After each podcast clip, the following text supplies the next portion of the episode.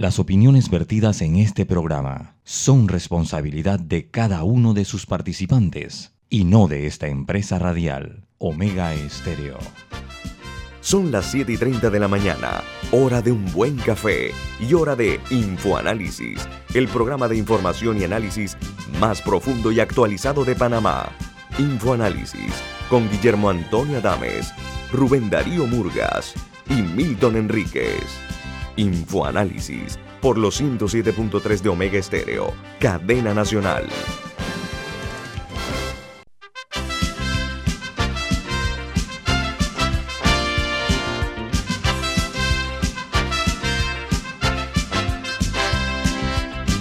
Señoras y señores, muy buen día. Bienvenidos. Esto es Infoanálisis, un programa para la gente inteligente. Hoy es un día triste. Hoy es el 20 de diciembre del año 2021, día de duelo nacional en todo el territorio nacional.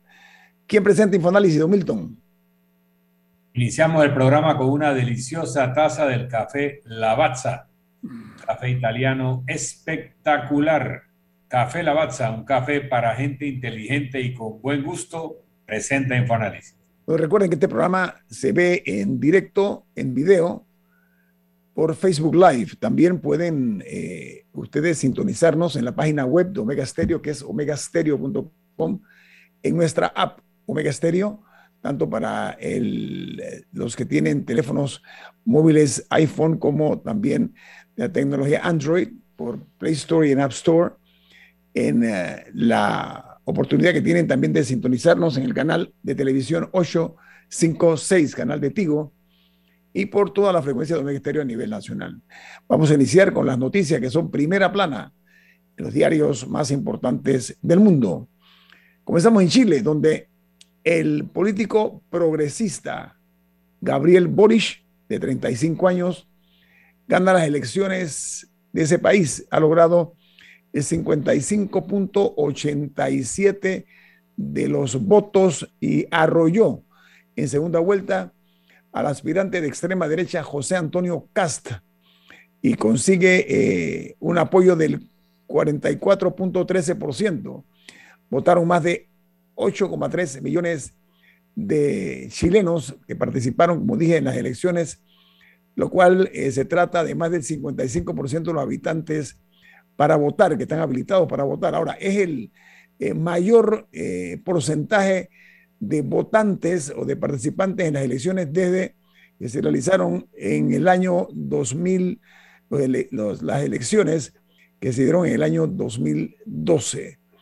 Eh, es la mayor cantidad de personas que participaron en la votación eh, de, eh, de, manera voluntaria, porque en Chile desde ese año es voluntaria la votación. vamos a conocer cómo titularon los medios chilenos esta mañana. El diario La Tercera titula, Gabriel Boric dijo, voy a ser el presidente de todos los chilenos. Por su parte, el diario El Mercurio titula, Gabriel Boric, abre comillas, los avances sustantivos para ser sólidos van a requerir acuerdos amplios. Y el diario La Cuarta titula, señores, dos puntos, el guiño de Patricio Aylwin en el discurso de Gabriel Boric tras su triunfo en forma contundente. Se refirió a los dichos que había externado el expresidente eh, chileno eh, Aylwin en su toma de posesión en el año 1990. Y en los Estados Unidos, la ciudad de Nueva York registra en las últimas 24 horas la cifra más alta de casos de COVID-19 desde que empezó la pandemia. Dice que eh, la situación es que están obligando al cierre de restaurantes y eventos deportivos y culturales producto de este incremento de la COVID-19 en la Gran Manzana, en Nueva York. Y en España, la Iglesia Católica Española afronta una gran investigación de la pederastia con 251 nuevos casos que han sido reportados por una investigación del diario El País. Se la nota que el Vaticano supervisa el proceso tras el informe enviado al Papa Francisco por parte del periódico español. el número total de víctimas se eleva, de acuerdo a, los, la información sostenida, al menos a 1.237 víctimas, pero estos según testimonios de, eh, que han sido recogidos, puede que sean miles de personas los que han sido uh, uh, violados o abusados sexualmente por parte de miembros de la Iglesia Católica en España. Y Costa Rica confirma el primer caso de la variante Omicron de coronavirus en un niño de 8 años. Este infante viajó a los Estados Unidos con su familia, de acuerdo a las autoridades ticas. Es el primer caso que se da en Centroamérica. En Colombia, ayer domingo se registraron 2.038 nuevos casos de COVID-19 y 59 muertos en las últimas 24 horas, de acuerdo al Ministerio de Salud. Y se mantienen activos 12.747 casos y el total de personas infectadas por la COVID son 5.107.323 eh, con casos activos y los fallecidos son llegan a 129.458. Mientras en México, una investigación realizada por la cadena de televisión Univisión destapó dos propiedades lujosas del fiscal mexicano Gers Manero, una de las eh, viviendas descubiertas en la investigación periodística está en Nueva York frente al Central Park y otra en California. La de Nueva York eh, es un piso que cuesta 3 millones de dólares y en California la propiedad se estima en un valor de 3.3 millones de dólares. Me parece que para un fiscal es un poquito mucho, como dicen los mexicanos. Así que esto, esta investigación periodística realizada por Univision ha destapado por ahora las dos propiedades millonarias del fiscal de México, el señor Gertz Manero. Y en Perú, el Ministerio de Salud, con más eh, o confirma eh, cuatro casos positivos de la variante Omicron.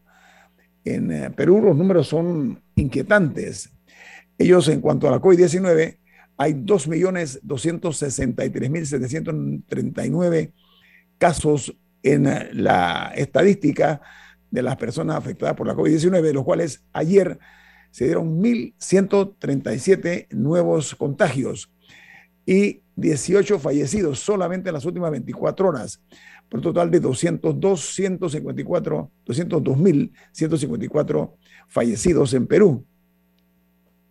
Mientras en El Salvador se conoció que ha fallecido el senador de los Estados Unidos, Doug Erickson, de 52 años, después de dar positivo durante un viaje a El Salvador.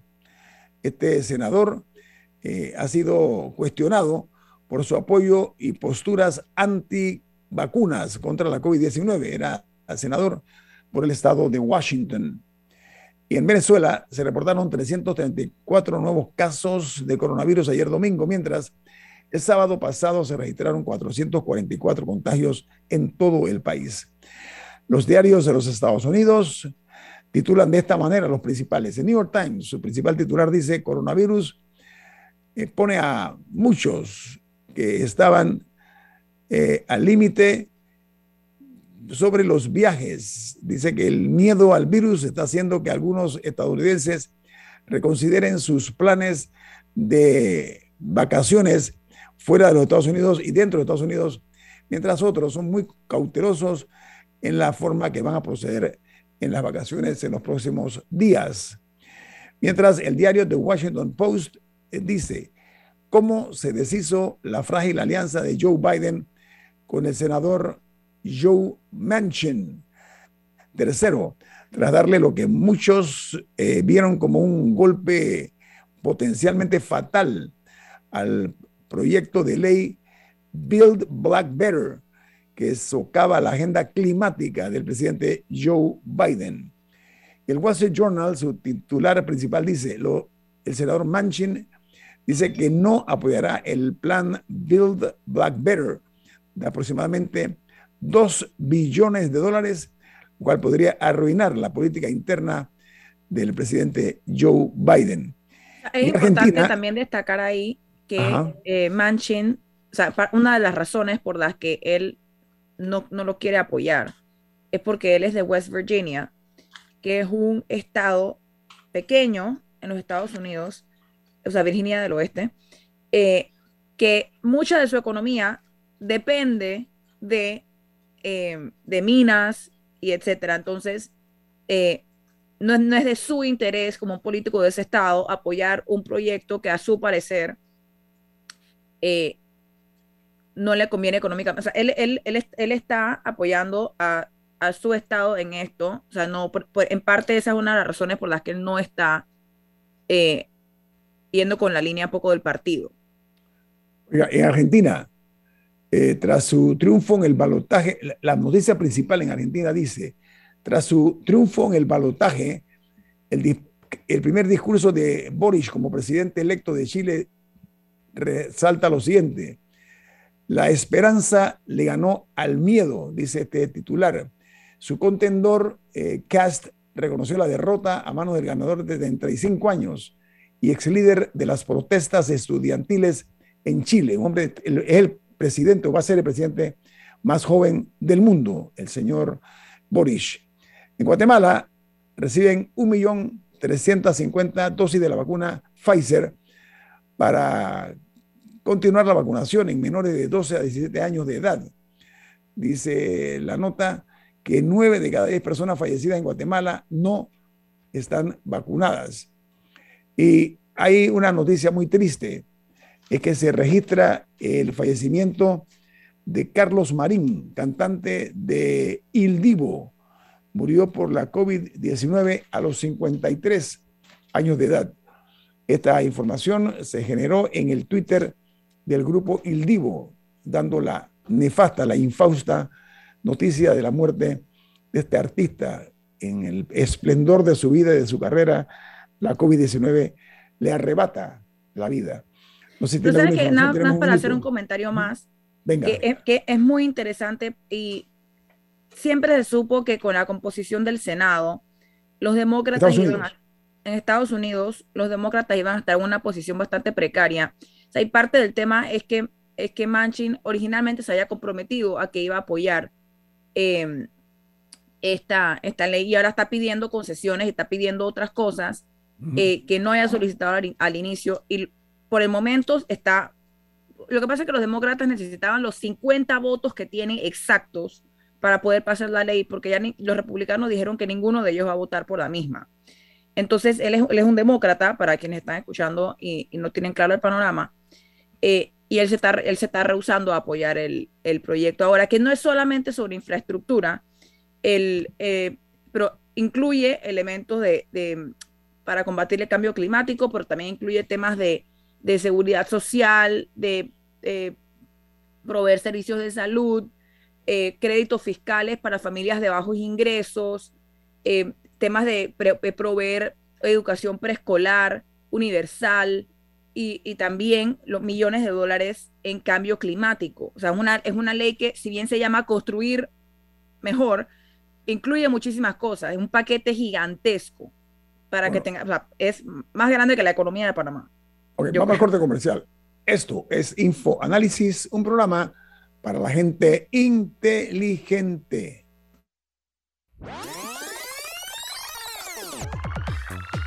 Omega Stereo tiene una nueva app. Descárgala en Play Store y App Store totalmente gratis. Escucha Omega Stereo las 24 horas donde estés con nuestra nueva app.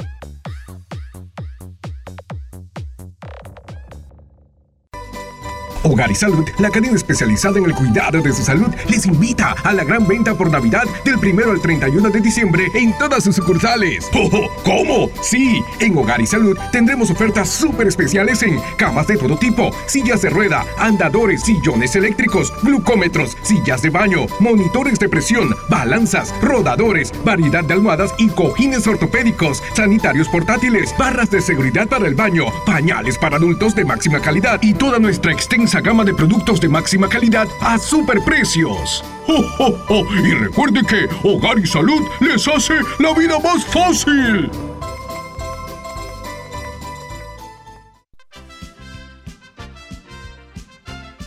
La gente inteligente escucha InfoAnálisis.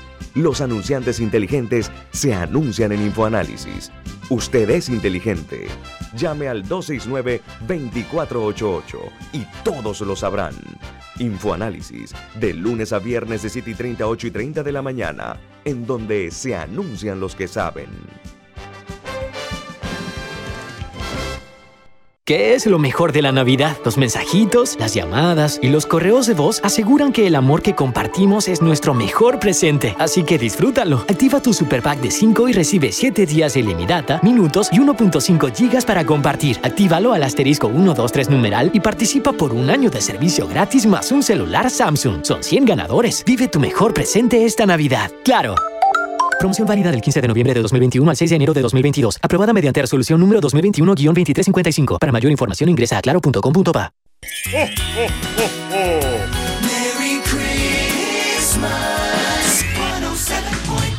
Omega Stereo.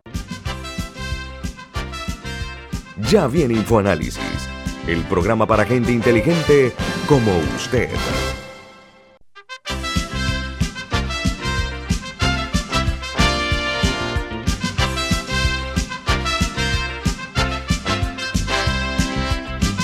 Bueno, Milton, usted tiene un mensaje adicional. ¿De qué se trata? Así es. En Banco Aliado te acompañamos en tu crecimiento financiero. Ahorra con tu cuenta Más Plus, mejorando el rendimiento de tus depósitos. Banco Aliado, tu aliado en todo momento.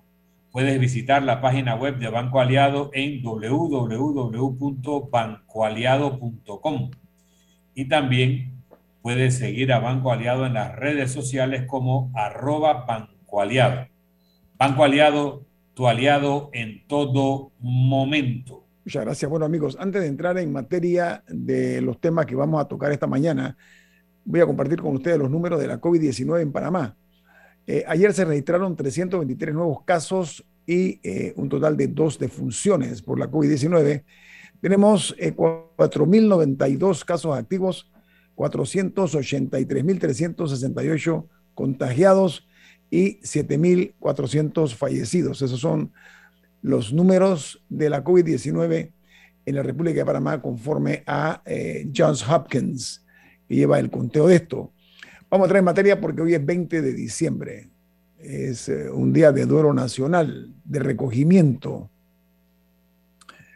Hay un movimiento de eh, hay varios movimientos sociales que exigen justicia desde hace 32 años, cuando se celebró la invasión o se dio la invasión a Panamá. Eh, ellos están acusando a varios gobiernos post-invasión de ser completamente anodinos, perdón, anodinos. Es más, ellos lo llaman eh, que han sido cobardes porque han sido además cómplices por el tema de la invasión porque no se han atrevido a decir que este es un día de duelo nacional. Disculpen. Entonces, hoy este tipo de movimiento se va a realizar partiendo del chorrillo eh, con destino a la asamblea. Milton y Camila, ¿qué les parece?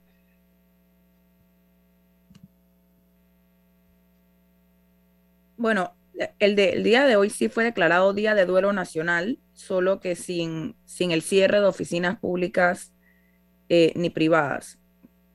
O sea, en ese caso, eh, sí se ha hecho, me imagino que es un reclamo parcial, me imagino que están eh, solicitando que sea en su totalidad, aunque no he leído las, las peticiones de estos grupos, así que preferiría no opinar al respecto. Evidentemente es un día trágico para el país. ¿Quién provocó la tragedia?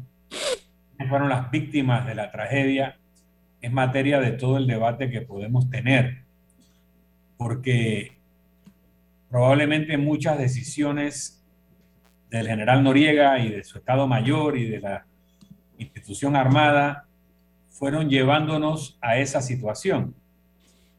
En otros casos hay acusaciones de figuras opositoras al general Noriega que hubieran estado incentivando estos hechos algunas de las cuales habían sido dirigentes del PRD a lo largo de la historia también. Eh, y, hay múltiples razones para saber que muchas personas que ocuparon cargos de liderazgo en uno y otro bando no tuvieron nada que ver y otras probablemente participaron en un proceso decisorio. El problema para la dignidad nacional es que, la crisis panameña hubiera tenido que, tener, que tener llegar a una solución, entre comillas, a través de una operación armada extranjera, por una parte. Por la otra, el que la operación haya producido tantas víctimas inocentes también es una tragedia en la que todos tenemos que lamentarnos, sobre todo esas personas que vivían alrededor del chorrillo. ¿Quién desencadenó el incendio del chorrillo? Si fueron las bombas norteamericanas, si fueron operaciones de sabotaje doméstico, también está dentro del discurso o el debate que estamos viviendo. El asunto es que una parte de los panameños éramos rehenes de una dictadura. Una parte importante de los panameños éramos rehenes de una dictadura. Y no parecía darse una salida local. Hubo intentos de golpe interno en las Fuerzas Armadas. Fue sofocado a su vez por las propias fuerzas de defensa. Eh, unos testimonios que he visto y hasta recientemente se han repetido. En el golpe de marzo estaba metido todo el Estado Mayor, estaba metido todo el Consejo de Gabinete, pero a la hora de la hora no actuaron y solo actuó una parte de la oficialidad encabezada por el entonces mayor Fernando Quesada, una participación del coronel Macías como oficial de más rango dentro de ese grupo. Pero todos estaban metidos y a la hora de la hora hubo cobardía, hubo traición y se hubiera podido encontrar una salida panameña.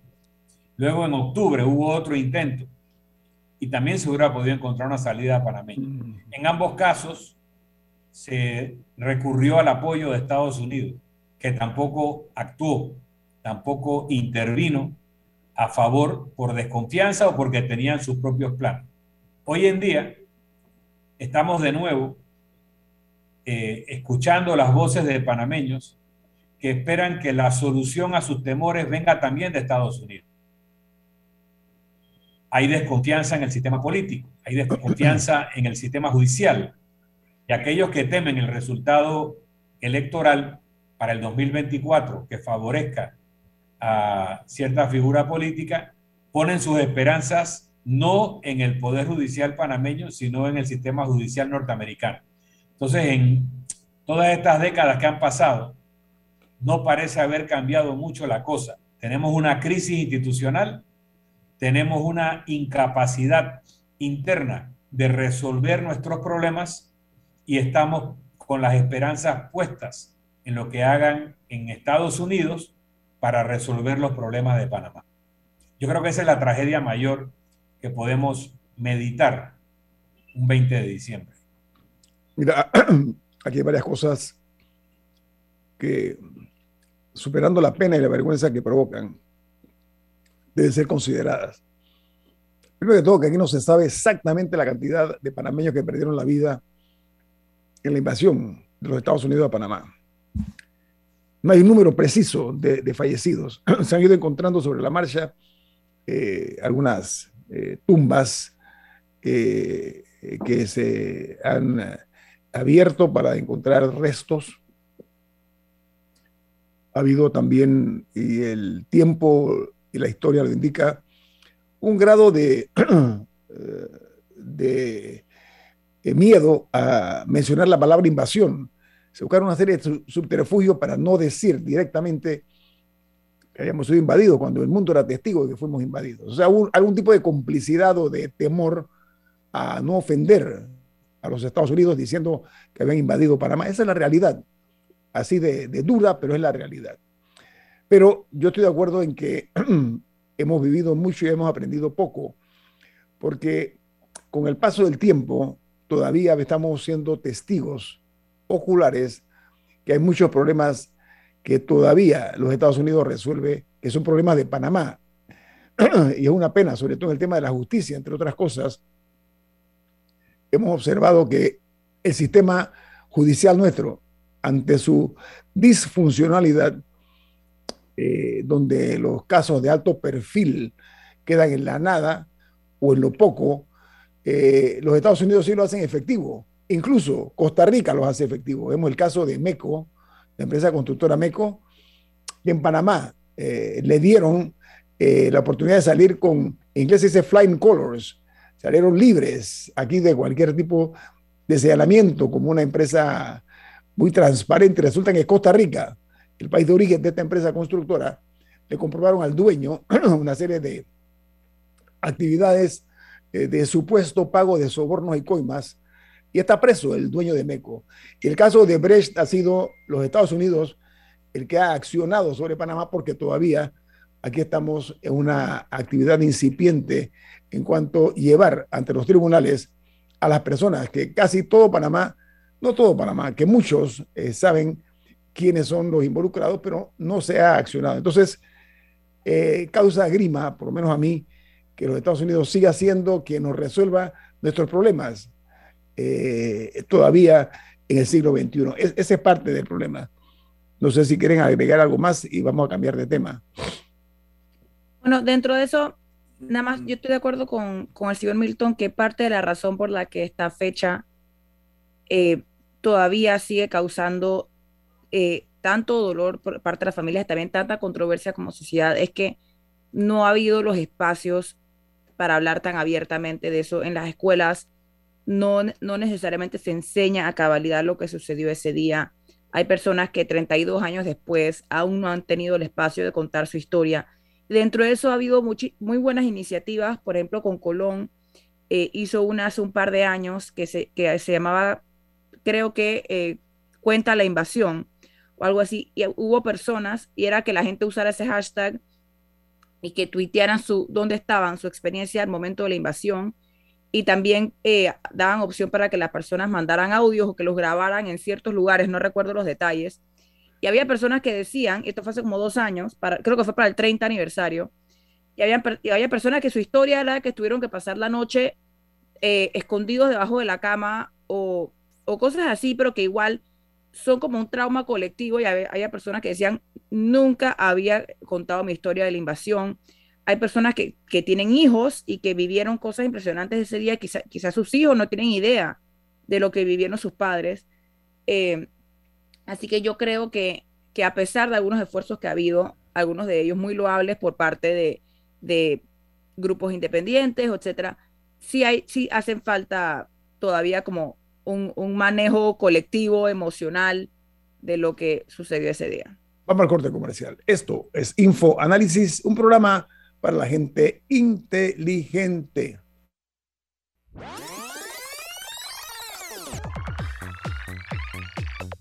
Omega Stereo tiene una nueva app. Descárgala en Play Store y App Store totalmente gratis. Escucha Omega Stereo las 24 horas donde estés con nuestra aplicación 100% renovada. África, Europa, Asia, América y Oceanía. Tú eliges el destino donde vivir tu propia experiencia extraordinaria. Realiza tu aporte extraordinario en Profuturo y estarás participando por un certificado de viaje de 15 mil dólares. Saca el mayor provecho a tu inversión. Tus aportes son deducibles y exentos de impuestos. Llama ya al 300-9777. Profuturo, en buenas manos. Promoción válida del 1 de noviembre al 31 de diciembre de 2021. Tomo la 14 de enero 2022 en las oficinas de Profuturo vía España. Aprobado por la JCJ, resolución 2218 del 15 de octubre de 2021. No participan colaboradores de Banco General ni subsidiarios. Prepara tu mejor futuro desde hoy. Elige una licenciatura en la USMA. Conoce el significado de una vida universitaria en un campus de 23 hectáreas, con espacios para conectar con las mentes más brillantes del país. Solicita información ingresando a usma.ac.pa. USMA, formando tu mejor futuro desde hoy. Omega Stereo. Ya viene InfoAnálisis, el programa para gente inteligente como usted.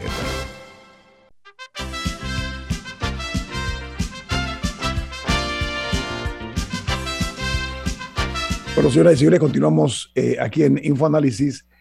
Eh, hablando del año escolar, hay una información que dice que desde el año 2020 a la fecha, se han reportado 1.196 denuncias contra centros eh, educativos privados ante la Codeco. Esta cifra la da la Codeco. Dice que el año pasado hubo 709 denuncias y en el año 2021 se reportaron 437.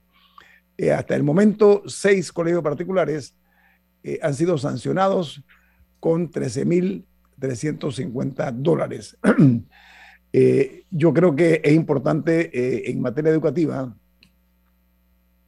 asegurar que como tenemos tiempo, todavía hubo tiempo durante la pandemia, hay tiempo todavía que por medio, ante el inicio del año escolar, que se pongan todos los esfuerzos necesarios y un poquito más para que las escuelas estén eh, debidamente eh, preparadas para recibir eh, a los estudiantes, estoy hablando de las escuelas públicas, porque ha sido una constante durante décadas que transcurre la época de vacaciones, donde el Ministerio de Educación debe aprovechar y las escuelas nunca están listas. Siempre hay unas escuelas que quedan pendientes. Entonces, a mi juicio, eh, es una muy buena oportunidad que se tiene en este momento de romper esa maldición eh, que hemos visto nosotros que se ha ido repitiendo tristemente en nuestro país. Creo que es propicia la ocasión para decir la ministra de Educación, que ha estado con nosotros aquí varias veces en este programa, está insistiendo en cumplir con ese compromiso que tienen con el país y su gente, pero los padres de familia también tienen que poner de su parte y eh, buscar la forma de asegurar que el inicio de clases presenciales se dé dentro de los márgenes de la seguridad, tanto de los niños como de los profesores. A mí me inquieta mucho que se mantiene la cifra de 4.000 educadores que no están vacunados. Yo no sé qué opinión le merece a ustedes, a Milton y a Camila, esa realidad de nuestra educación. Digo, siempre se pueden eh, pensar en alternativas. Por ejemplo, eh, recientemente el gobierno anunció una para, para los, las personas que manejan alimentos, que manipulan alimentos, y es una que, de hecho, hay países que la implementan, y es que las personas que no se pueden, que no se quieren vacunar, eh, a pesar de que se les haya dado la oportunidad, entonces que se les pone que tienen que hacerse hisopados cada X cantidad de tiempo. Eh, o sea, creo que para los manipuladores de alimentos, creo que se tiene que hacer un hisopado cada 15 días. Y esa me parece una medida que es justa con el que no se quiere vacunar, pero que igual o le da algún, algún nivel de seguridad a quienes están expuestos a una posible infección. Si, si la persona que no se quiera vacunar simplemente se le exige un hisopado cada, tantos días y se le da las facilidades para que lo haga. Me parece que, es una alternativa. Tú sabes que, que, además de la muerte del cantante de Il Divo, de 53 años, por la COVID-19, tú sabes quién está ahora mismo contagiado por la COVID también. Rafael Nadal, el jugador de tenis, eh, declaró anoche, hora de Panamá, que está eh, contagiado con la COVID-19, uno de los eh, deportistas más importantes del mundo, más reconocidos, sobre todo en el tema del tenis a nivel mundial. El hecho, y ahí el caso de permiso, y el caso del senador este que estuvo en El Salvador, le detectaron la COVID-19 en El Salvador, se fue a los Estados Unidos, se negaba a vacunarse, y bueno, acaba de morir, 52 años de edad. Eh, este eh, senador estadounidense eh, que eh, se llama Doug Erickson, 52 años, pleno de vida, lleno de vida, muere víctima también de la COVID-19. Diga, Camila. Sí, el otro tema eh, que quería comentar era sobre la infraestructura, sobre la infraestructura escolar, las escuelas. Vemos que todos los años es un problema y no sé a quién le escuché la propuesta en algún momento, pero yo estaría interesada en, saber si hay otros países que la, que la implementan y yo me imagino que sí. Eh, si verdaderamente debe ser el Meduca quien se encargue de la construcción de las escuelas o, y de su mantenimiento, o si debe ser, o si se debe delegar la función, o al menos en, en ciertas zonas en las que al Meduca en Cárdenas le cuesta poder dar seguimiento a una escuela en lugares alejados si se recluta, por ejemplo, a los municipios o a otras entidades para que tengan también responsabilidad en el mantenimiento y construcción de escuelas.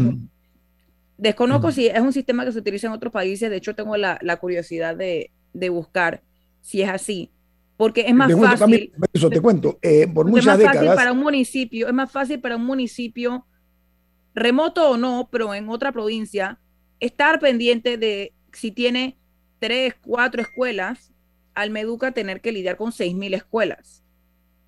Tres mil. O tres mil, perdón, gracias. Mira, durante décadas el Ministerio de Obras Públicas tuvo una dirección que se llamaba la Dirección de Edificios Públicos, que daban apoyo eh, en ese sentido no únicamente a edificios públicos per se, sino también a algunas escuelas. Aquí los municipios tienen también, y los representantes de corregimiento tienen su grado, su nivel de responsabilidad porque están in situ, están en los lugares, y ellos son los que conocen muy bien qué se necesita. Se me ocurre pensar que tiene que haber un poquito más de voluntad política por una parte y las propias comunidades tienen que exigir eh, que sus, respectivos planteles también se dé el cuidado y la atención y el mantenimiento. Sí, así mismo como, así mismo como la comento, también aprovecho y comento que lo que sería un obstáculo, y es que eh, también hay zonas que puede que no cuentan con tantos recursos, aunque bueno, para eso existe la descentralización, eh, para brindar mayores recursos a áreas que por la recolección de impuestos en, entre su población no necesariamente puede pueden llegar al presupuesto que necesitan.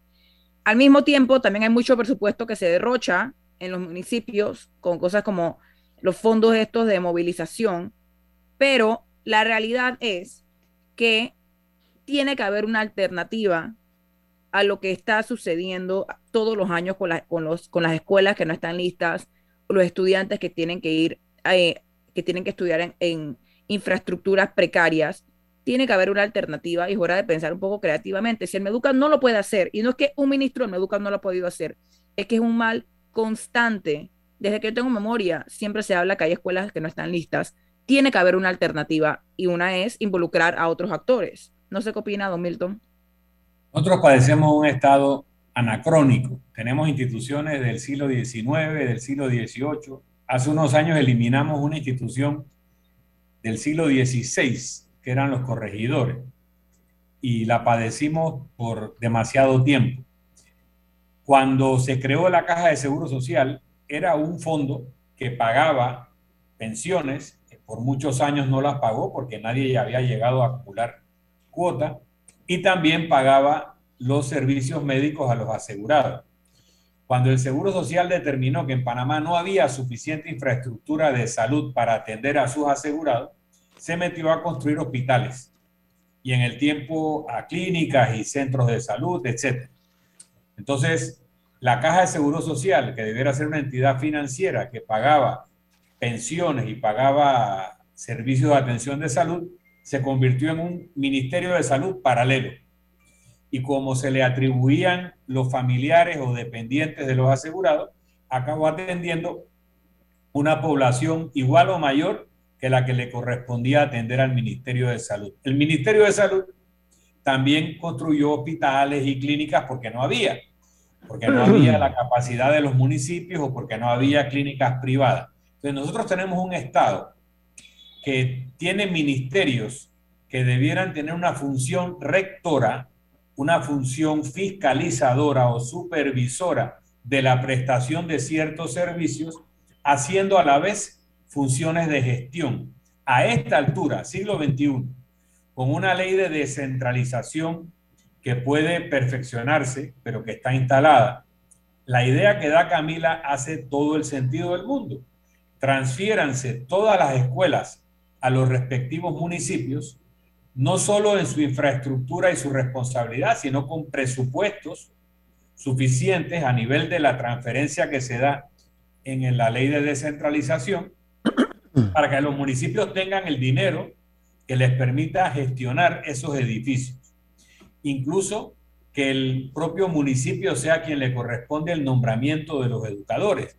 ¿Qué quedaría haciendo el Ministerio de Educación? Una función rectora, establece las políticas públicas de educación, realiza exámenes semestrales o anuales para determinar que se logren o se alcancen las metas mínimas establecidas en la política educativa y ese tipo de cosas. ¿Qué haría el Ministerio de Salud? Otro tanto con respecto a la prestación de los servicios de salud, más las labores sanitarias, temas de fumigación, temas de control eh, sanitario, tanto alimentario como migratorio, etcétera, las cosas que corresponden mm. al ámbito nacional. Ese es un Estado moderno, ese es un Estado bien estructurado, pero nunca terminamos de dar el paso. Tenemos décadas hablando de la integración de los servicios de salud, separando la política de, de salud o política sanitaria de la gestión de la atención de salud, pero no lo hacemos.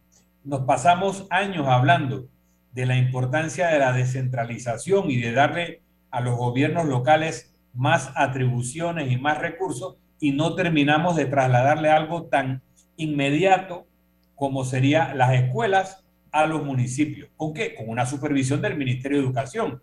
Municipio que no administra bien esto, se le interviene en eso y se puede poner un organismo gestor o interventor hasta que el municipio esté en capacidad de hacer su trabajo.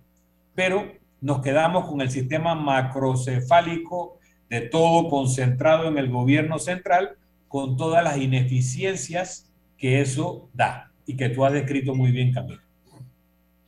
Bueno, es un hecho real, inobjetable, que hay un problema muy serio que se mantiene que es la, la tiranía de la ignorancia. Estamos permitiendo que una generación entera quede cubierta bajo el manto de la ignorancia, producto de la deficiente educación, no decimos nosotros, está ahí en los resultados comparativos que se hacen en, pruebas internacionales, estamos muy por debajo eh, de, los, de los niveles más bajos que hay en materia de educación. Yo creo que esto es un momento eh, de reflexión y de corrección sobre este tema. Esperamos y confiamos que se tome en consideración este tipo de situaciones. Vamos al corte comercial. Esto es Info Análisis, un programa para la gente inteligente.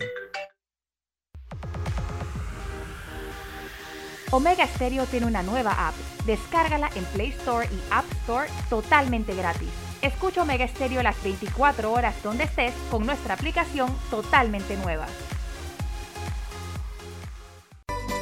Hogar y Salud, la cadena especializada en el cuidado de su salud, les invita a la gran venta por Navidad del 1 al 31 de diciembre en todas sus sucursales. ¡Oh, cómo Sí, en Hogar y Salud tendremos ofertas súper especiales en camas de todo tipo, sillas de rueda, andadores, sillones eléctricos, glucómetros, sillas de baño, monitores de presión, balanzas, rodadores, variedad de almohadas y cojines ortopédicos, sanitarios portátiles, barras de seguridad para el baño, pañales para adultos de máxima calidad y toda nuestra extensa gama de productos de máxima calidad a superprecios. ¡Oh, Y recuerde que Hogar y Salud les hace la vida más fácil. Si desea que sus colaboradores trabajen desde su casa, podemos ayudarle. En Solutexa somos expertos en aplicar la tecnología a las técnicas y trabajos de oficina. Contáctenos en solutexa.com.pa o al 209-4997. Solutexa. Omega Stereo. Ya viene InfoAnálisis, el programa para gente inteligente como usted.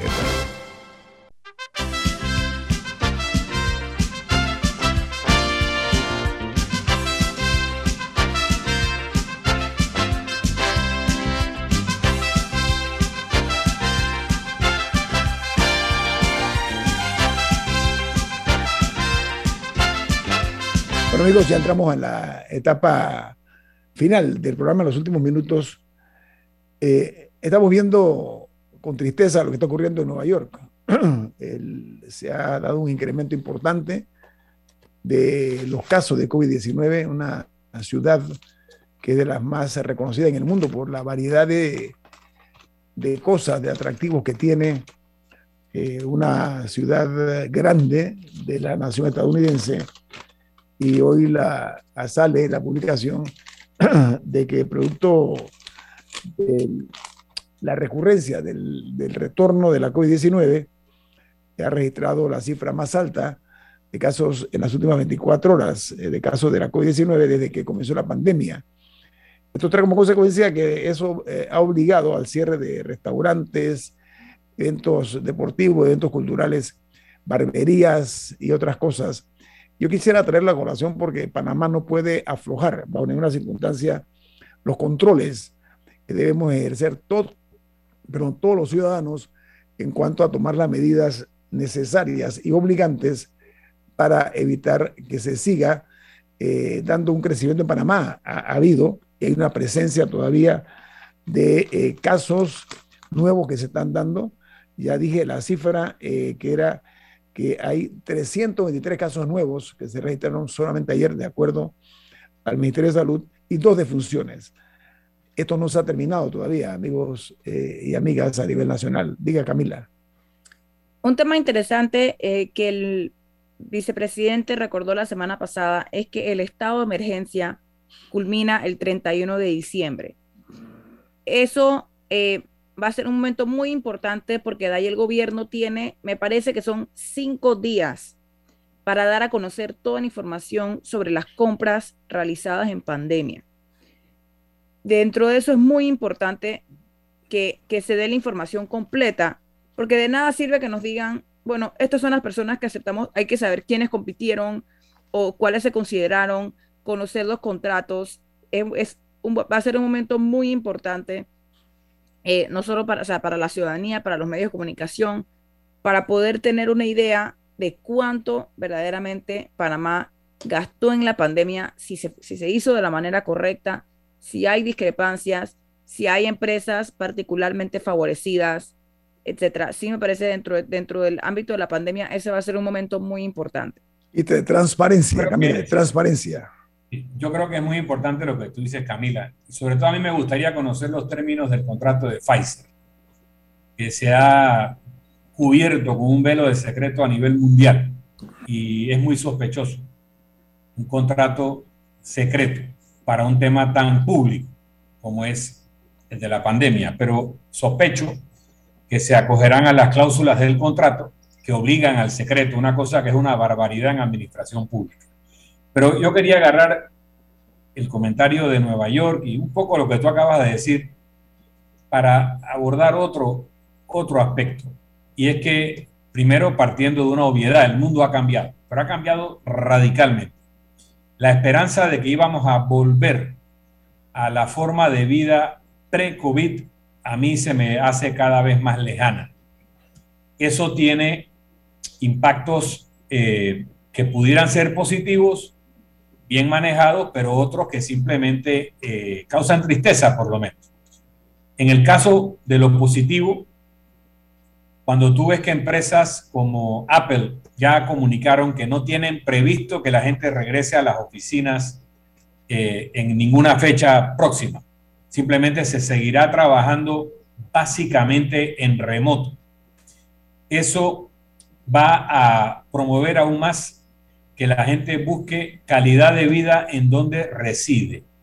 Eh, va a promover que la gente tenga viviendas que le permitan habitar, que le permitan trabajar y que le permitan el esparcimiento, el contacto con la naturaleza va a generar una redistribución poblacional porque personas que no tienen que ir a una oficina en el centro de una metrópoli están buscando vivir en las afueras, buscando vivir más cerca de la naturaleza, con ambientes más comunitarios que le dan más seguridad también en los temas de contagio, etc. Así que va a cambiar la vida a una vida menos aglomerada, congestionada, con todos los riesgos de seguridad eh, y, riesgos sanitarios que generan esas enormes aglomeraciones en las megalópolis como Nueva York, como México, como Tokio. Eso por una parte, o sea, vamos a dispersar nuevamente más la población, tal vez seremos más eficientes en ciertos niveles de consumo y también seremos tal vez menos contaminantes. Eso es bueno. Eh, por otra parte, perderemos mucho de esa espontaneidad, de la interacción inmediata humana, eh, si nos vamos a, la, paranoia y al aislamiento absoluto, debilitaremos nuestro sistema inmunitario que necesita de la interacción con otras personas para mantenerse robusto, perderemos salud emocional y mental porque el ser humano necesita la interacción con otras personas para su salud mental y emocional, porque somos seres gregarios. Así que vamos a perder muchas cosas que habrá que ver cómo se logran compensar. Por otra parte, podremos trabajar no solo en la oferta que nos da nuestra economía pequeña, sino que uno puede trabajar prácticamente en cualquier parte del mundo. Yo tengo un familiar cercano que vive en Panamá, que se va a España eh, a estudiar y a vivir y buscó un trabajo. Y la empresa le dijo, perfecto, estás pintado, entras a trabajar el 3 de enero. Le dice, mire, yo el 3 de enero no voy a estar en España. Dice, no importa, aquí nadie está en Madrid. Tenemos gente en Barcelona, tenemos gente, algunos de Madrid, perdón, y tenemos gente en Argentina, así que tú puedes perfectamente estar en Panamá. O sea, empiezan a surgir unos cambios de paradigma, va a haber otros cambios de, que, de qué sirve un código de trabajo en Panamá cuando la relación de trabajo es con personas que no viven en Panamá y no son ciudadanos panameños, empiezan a darse una serie de retos. Entonces tenemos que empezar a pensar de que si el mundo cambió y hoy es COVID y, mañana es Omicron de COVID y pasado mañana será otra enfermedad infectocontagiosa, como que ese modelo de aglomeraciones y de interacción humana eh, irrestricta y de grandes viajes, eso no parece que volverá a ser lo que era antes.